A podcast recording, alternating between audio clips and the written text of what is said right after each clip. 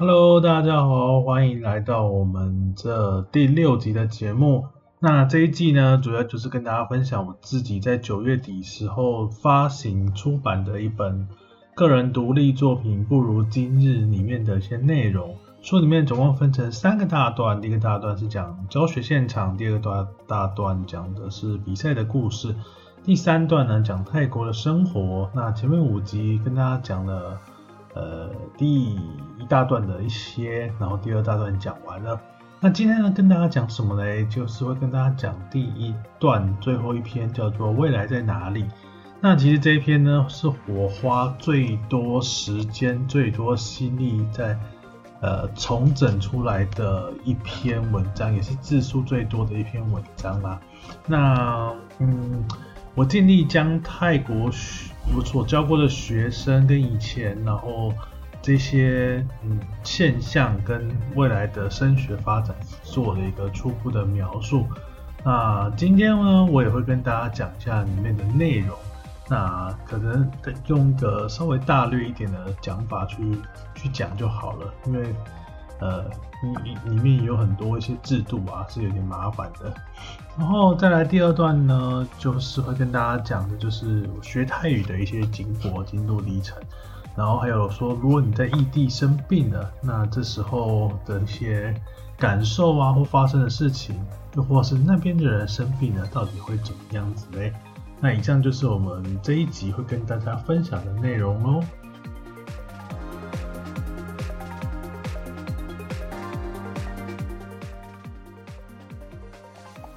好，那接下来跟大家讲的这一篇叫做《未来在哪里》。其实我先讲结论啊，应该是也不是结论，就是说先讲我自己内心的心境。因为我个人自从国中以后就开始读呃普通高中，然后大学，然后一路上来，其实我跟所谓的职校，然后或者是呃嗯，比如说科大的学生，真的交流比较少，也没有什么接触，所以我对于高职这是蛮陌生的。那到那当我来这边教书的时候，我们学校开始以高职的这种做法来做的时候，我确实我是很认同啦。因为学生们怎么可能高二高三还在跟你读文言文？那你中文都读不好，还读文言文，然后要学很难的数学、数甲、数乙。那其实连在台湾很多人在。这个时候数学应该国中就放弃了吧，所以应该依照他们的兴趣，依照他们的能力去做一些课程的调配。那我也是从这个时候才开始接触到职校的科目，或者是职校的课本这样子。那呃，所以我觉得在这段期间，反而是让我在泰国这段期间去反思，然后又又认识到，呃，其实学习的方式。有很多种，不是只有像我从小到大这种高中生活这样子。当然，我一直都知道有很多人去读，就是职校还是有很多人，但是只有你真正接触到的时候，那种感受才真的不太一样。好，那我先来分享一下以往的学生们啊，呃，出了我们国国，出了我们学校之后会去做哪些事情这样子，呃，那。除了以往就是，呃，我们这个学校是没有高中的，所以初中国中读完之后，有可能会去山下的学校去就读高中。因为我们学校到现在也才十几年的高中这样子，然后初中国小就已经大概快快五十年了，所以这中间有一个落差这样子。那会到山乡山下的学校去读初中。在读高中，那也有些人可能就会来台湾读书，然后之后很多人都会留在台湾当中介，因为还是有不少人来这，不少泰国移工过来这边嘛，所以很多人老一辈的人长辈大概都是呃中介起家这样子。那当然有看到有些人的爸爸妈妈他可能会去马来西亚工作。因为毕竟语言是通的嘛，我这边讲华语，那马来西亚有些地方也是用华语来沟通。那当然还有一大部分的人是做旅游，那有可能是当导游。那除了曼谷以外，就会有在临近的一些小岛，尤其是在普吉岛。所以普吉岛可以看到很多我们讲的云南人在这边做旅行社、旅游业当导游这样子，就是以往的华人的分呃，我们这里的学生出去之后的分布。那这些人大概都是年纪都比我大啦，对，然后。后来这几年，当我们开始有了高中部之后，这些学生毕业之后又去哪里了呢？好，那大概可以总结一下，就是可能会在泰泰国继续读大学，那有可能是在呃大学完全都读大学，那也有可能去读这种类似在职专班这种感觉，就是平日上课，然后假日上假 平日上班，假日上课这样子。或者是有时候平日需要抽出一两天来上上课，那这是读大学或者是读一些学院的一些样貌这样子。那当然也有类似所谓的职校，就像是我们的二二技、二专这样子。他可能第一年在这边在学校先读书，之后会到职场去实习，有可能是电路的，有可能是呃烹饪的，都有可能。啊，来台湾的话，如果你是来台湾读高中的话，大部分就是来读高职嘛，就是会有所谓的侨生专班。那有大部分就是三个月或半年读书，三个月去工厂去哪里做实习，然后除了你可以在这边赚一点钱之外，那你有钱付学费。通常如果你好好的存，学校有好好的让你找工作的话，大部分是可以存到一些钱的啦。就是你可以学到一些记忆，然后也学到，也可以存到一些钱。那只是，嗯，你大学，如果你要继续留在台湾，你当然就要读大学嘛。这个时候就是还是要面临抉择啦。你要继续在台湾发展，还是要回到泰国发展？毕竟泰国是不承认台湾的学历嘛。虽然你有这些能力的啦，但是如果真的要硬讲的话，泰国其实是没有承认台湾的学历的，那这个时候就会面临的抉择。所以其实你看到我们有些学生到大学的时候，他开始紧张，不知道对未来有什么样的打算，对未来什么想法。而且很多可以看到的是，其实是在我们泰国那个学校是读到高三毕业，又来这边台湾读高一的时候。所以他可能在台湾这边高中毕业，他已经大概二十一、二十二岁了。那继续读完大学的话，可能就是二十六、二十七岁这样子。那我自己教的学生还没有到大学毕业的阶阶段啊，就是还没有到，大概都是大二、大三这样子。啊，这也是我继续想要，嗯，如果真的有下一本书的话，可能会写的这些呃故事。就是在毕业之后去了哪里，做了什么，我想做什么事情吧，这是我自己想要延伸的一些部分。那当然，有些人会跑去中国读书。其实，在台北地区有很多人会跑去中国读书，为什么呢？其实，如果你没有出没有泰国学校的毕业证书也没有关系，只要你考过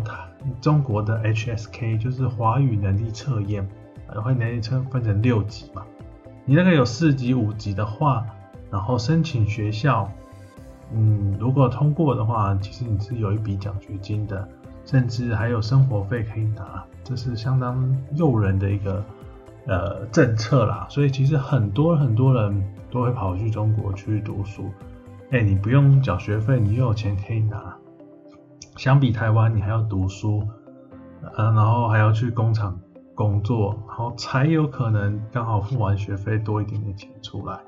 那比较起来，嗯，哪一边比较好嘞？所以其实很明显的。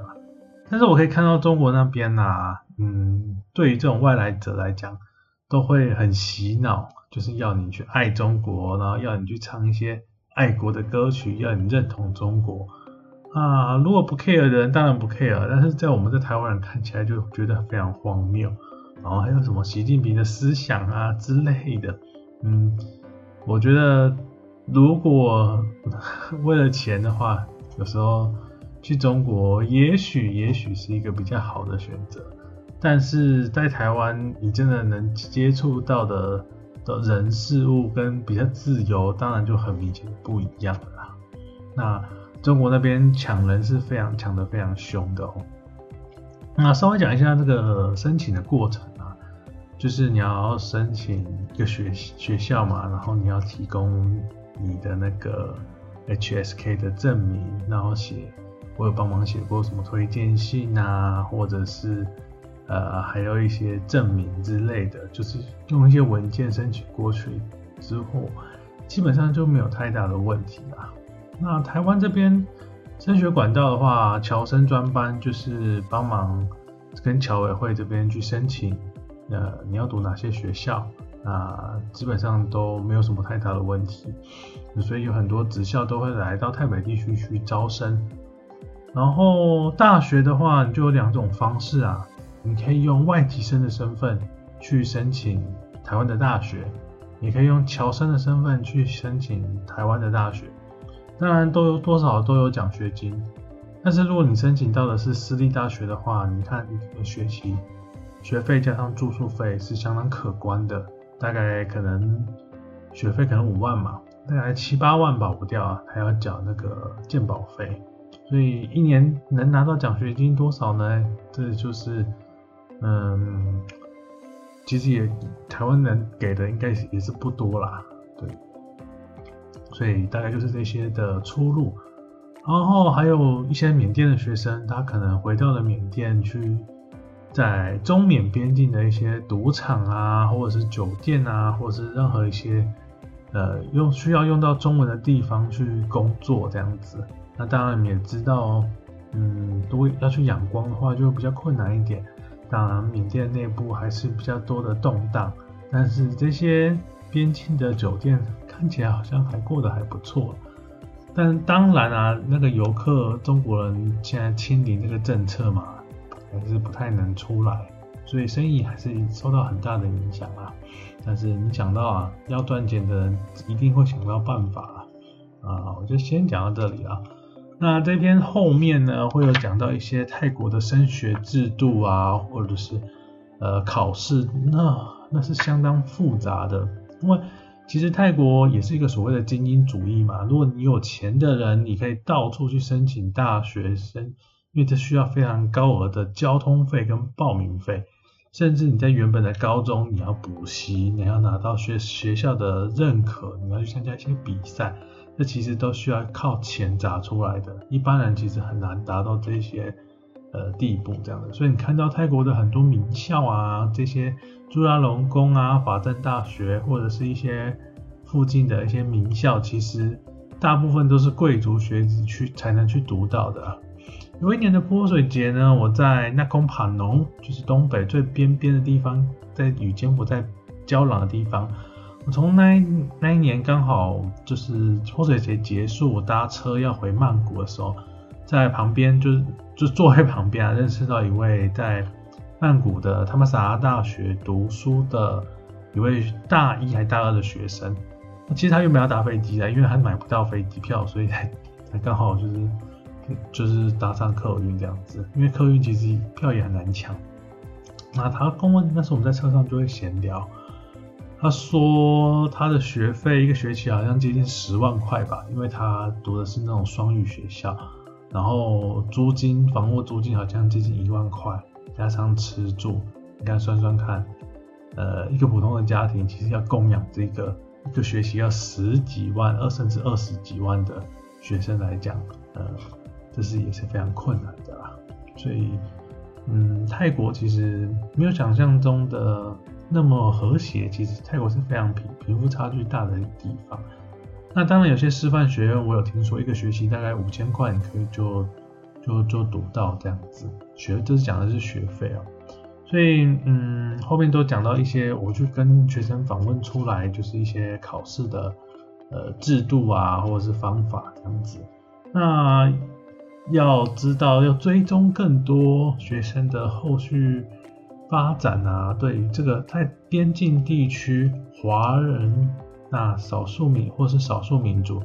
这个学中文到底对他们未来的工作或者未来的志向或者是未来的呃走向有什么影响或者是有什么发展呢？这就是我未来想要做的那些内容了。然后，所以如果有机会形成出来了，那当然也会分享给大家喽。好，那这一段跟大家聊聊，就是说，以泰国学生来讲，这些呃毕业生未来到底在哪里呢？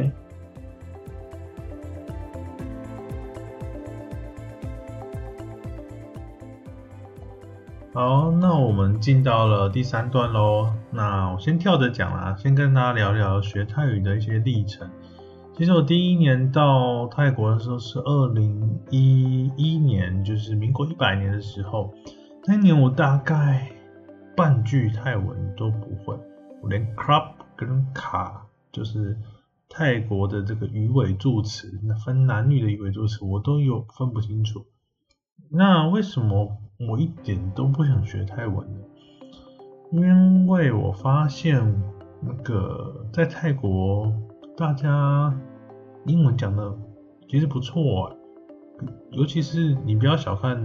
泰国，我觉得日本、韩国有时候很多人讲话讲的英文，或者你跟他讲英文，他都听不太懂。泰国反而是基本的沟通都很 OK，尤其是有一年我记得，呃，就有一次啊，我跟 那个印外系的学姐，我们一起出去，呃，就是参加行程这样子，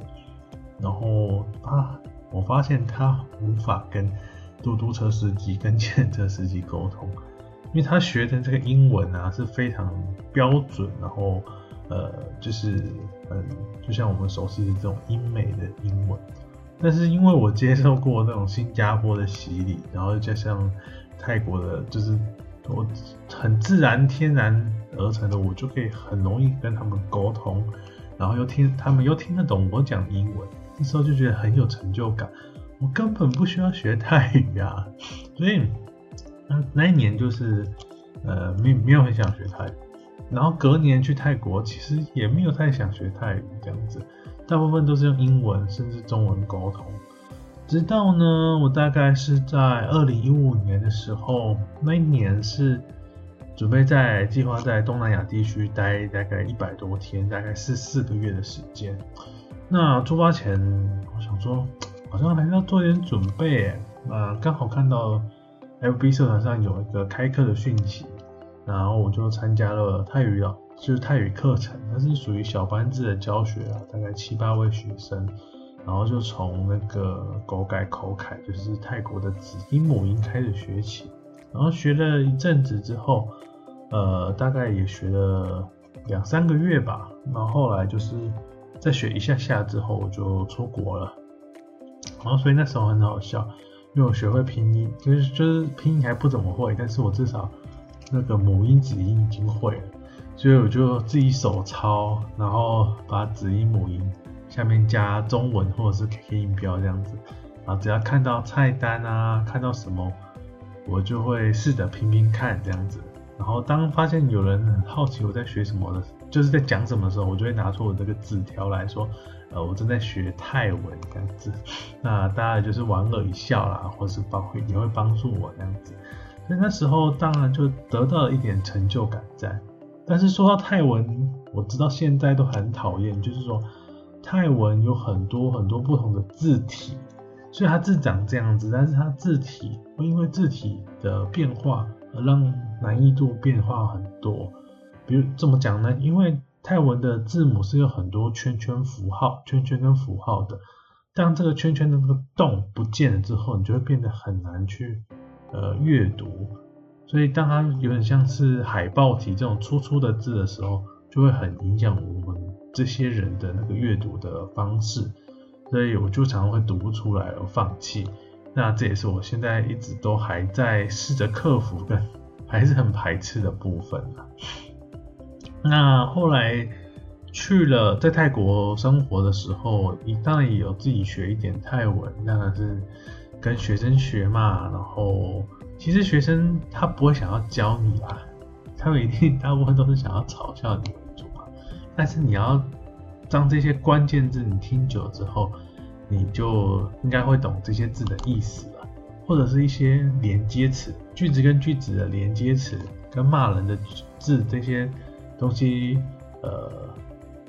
是蛮蛮好蛮需要学蛮可以学习的地方，因为怎么讲呢？这些骂人的词，其实在很多剧里面、电影里面都一定会碰得到。然后一些句子的转折啊，或者是呃在连接词啊，这个其实是在我们读书的时候很难学到的部分。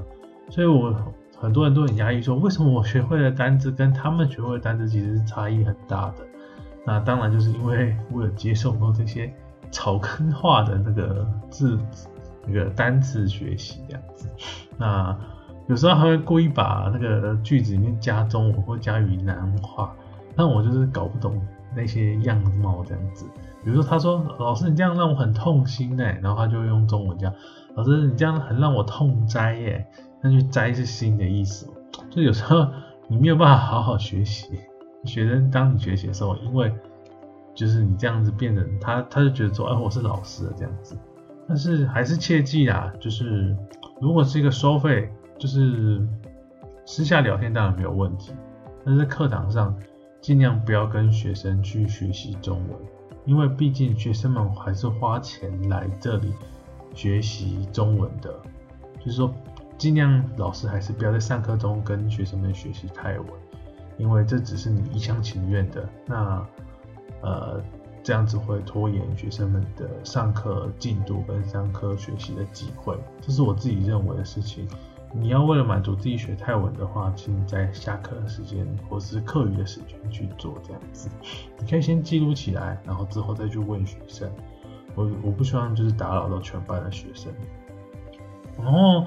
呃，当然还是有去上课。那他上次什么课嘞？就是叫做狗手喏，有点类似成人班的东西。呃，这个就是给比如说你没有办法去。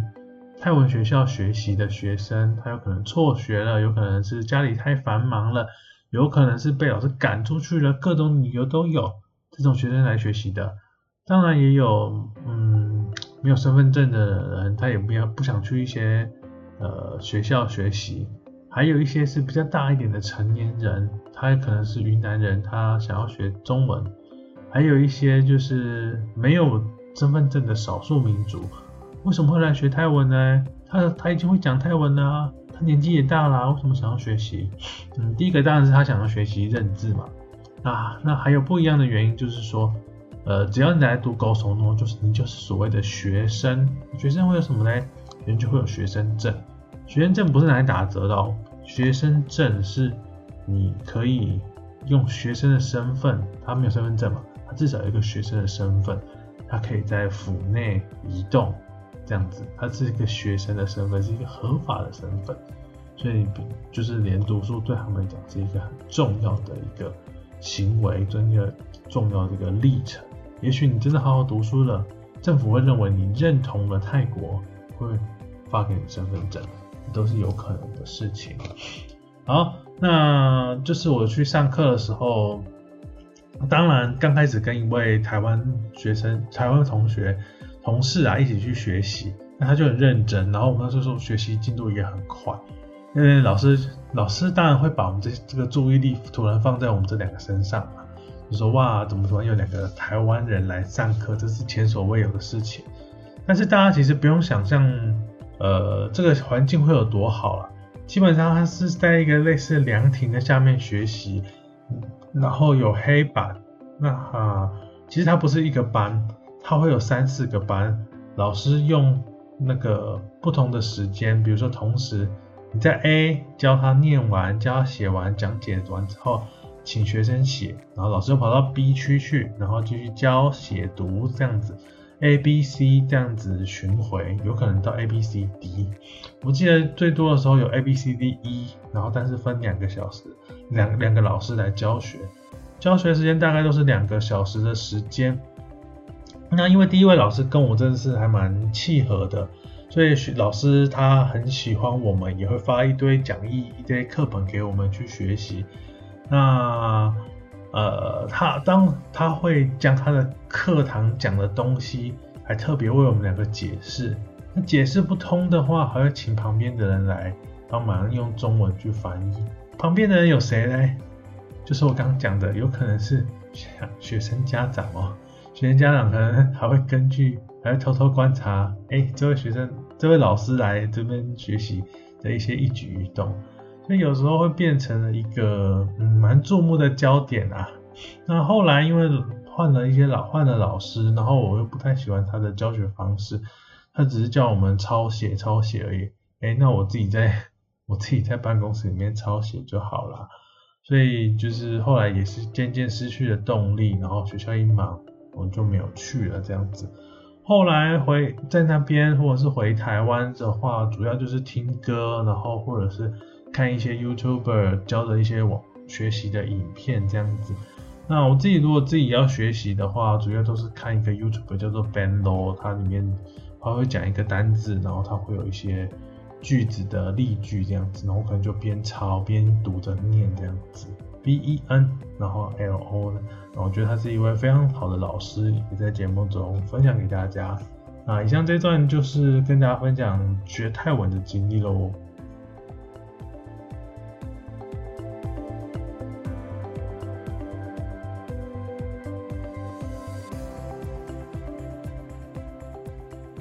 好，那最后一段跟大家讲的就是泰国生病的一个过程啊，啊，夏，因为我们这边属于盆地的地形，所以有时候很闷热，那当然比不起台湾的湿热了，啊，因为有时候温度真的很高，然后我们这里也没有冷气嘛，还多多少少还是会中暑，只要一中暑就会刮，请老师们帮或是谁帮帮我刮痧。刮痧完之后，有时候会有那种发烧，或者不就是会有一种释放的感觉，就赶快吃听说有毒的那个行军散睡一觉，可能大部分就好了，这是最最安全的事情。那有时候还是会补充一些维他命 C，或者是 就是不舒服的时候，有时候还是就吞类似普拉疼的东西啊，我觉得也是不太好嘛。然后常常有时候会生病，生病。通常都是在考完期中考或期末考之后，一种压力释放的感觉，然后刚好天气变化就会生病这样子。那我因为不太相信泰 泰国的医院，因为有时候要等太久了，所以我通常都吃自己的药，或是去那个诊所里面买成药这样子。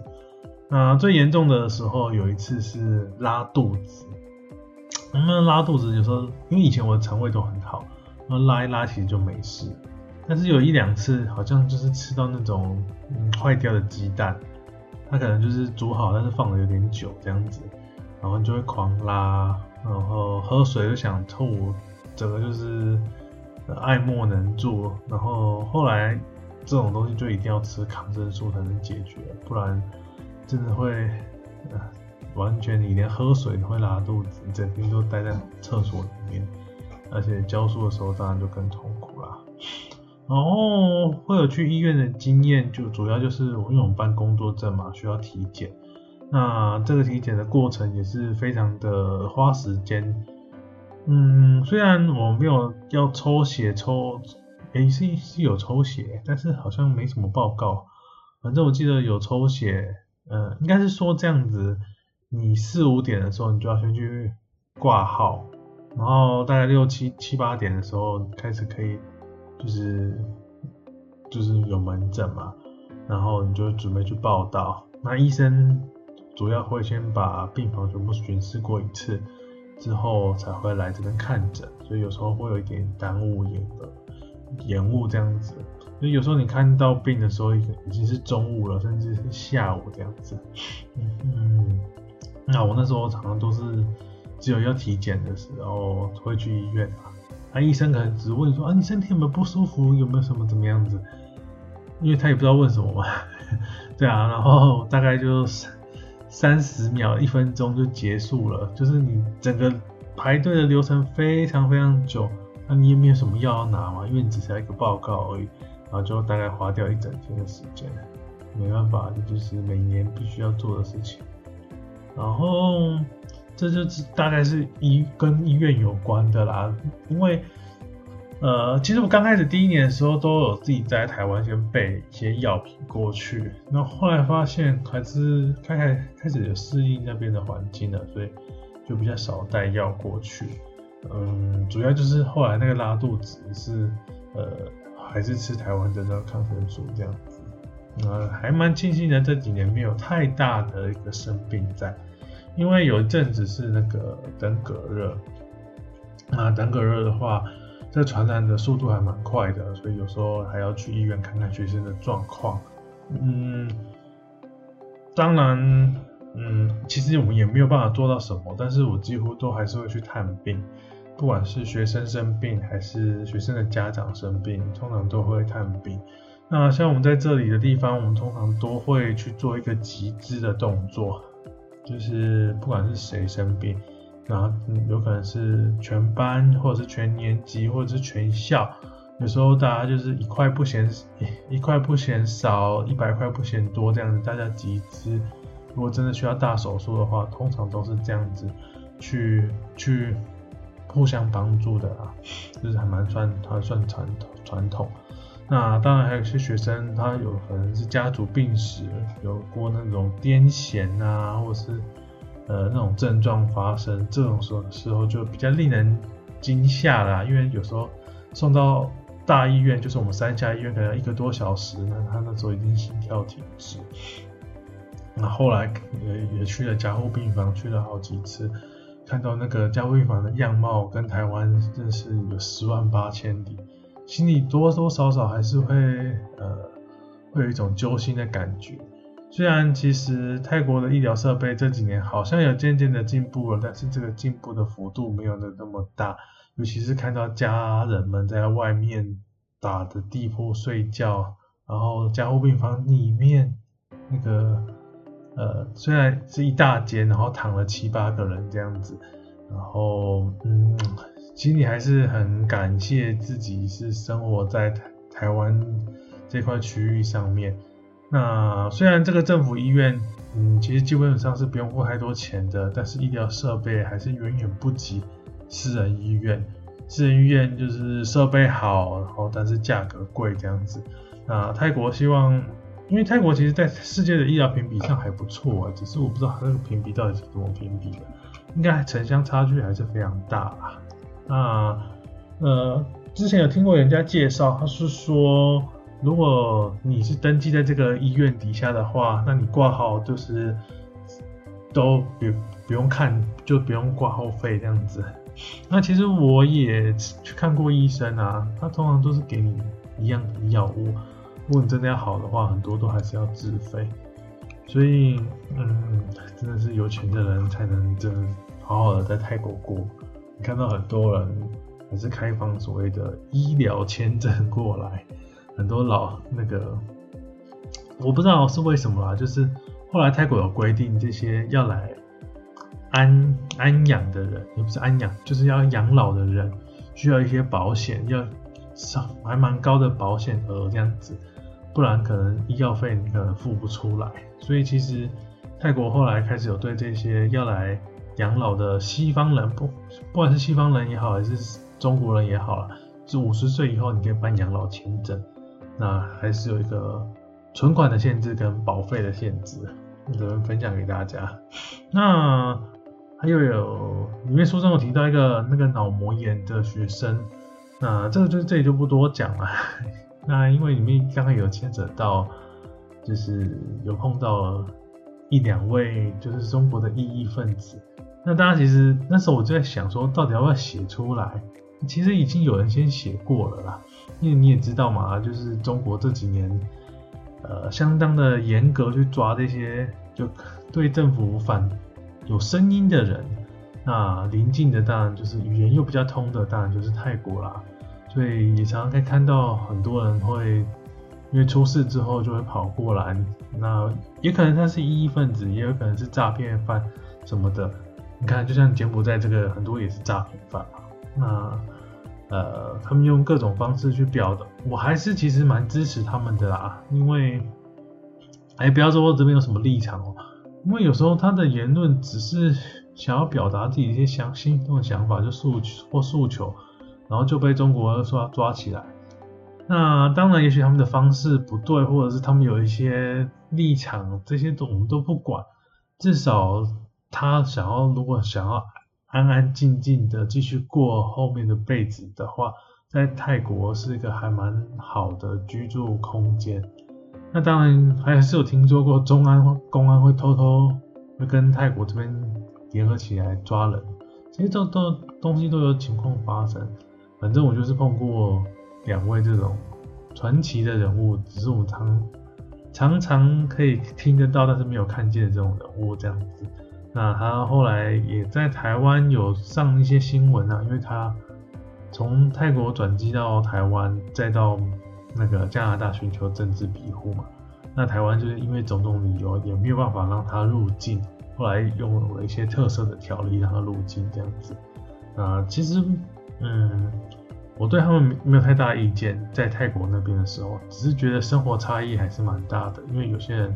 他们可能就是老一辈的嘛，啊，那个生活习惯有些差异存在，讲话有些差异存在，但是至少那些回忆是，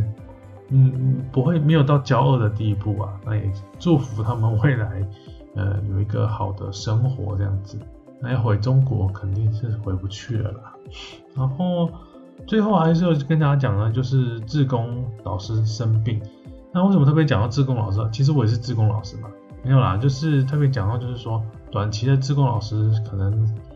呃，本身有一些身体状况，比如说他可能得了流感，或者是他有气喘这样子，那都要建议大家在出国的时候还是保个旅行险，然后这些这种东西都不要替替啊，因为你不知道自己能不能好好的度过就是生病这段期间。之前发生过一段事。一件事情就是一位老师他打球那个气喘，然后他一直不想要，算是气胸吧，然后他一直不想要下山治疗，因为我们这边山里的医院是讲说希望他能下去治疗啊，那他一直觉得自己没有什么问题这样子。我第一次看到那个医生护士发怒，他说你真的不好好照顾你身身体的话，那个我们真的管不了你啊，因为他躺在那个救护车上，然后突然又突然想要跳起来。那我在想，哇，你身为一个就是带团带团的老师，你还是一样，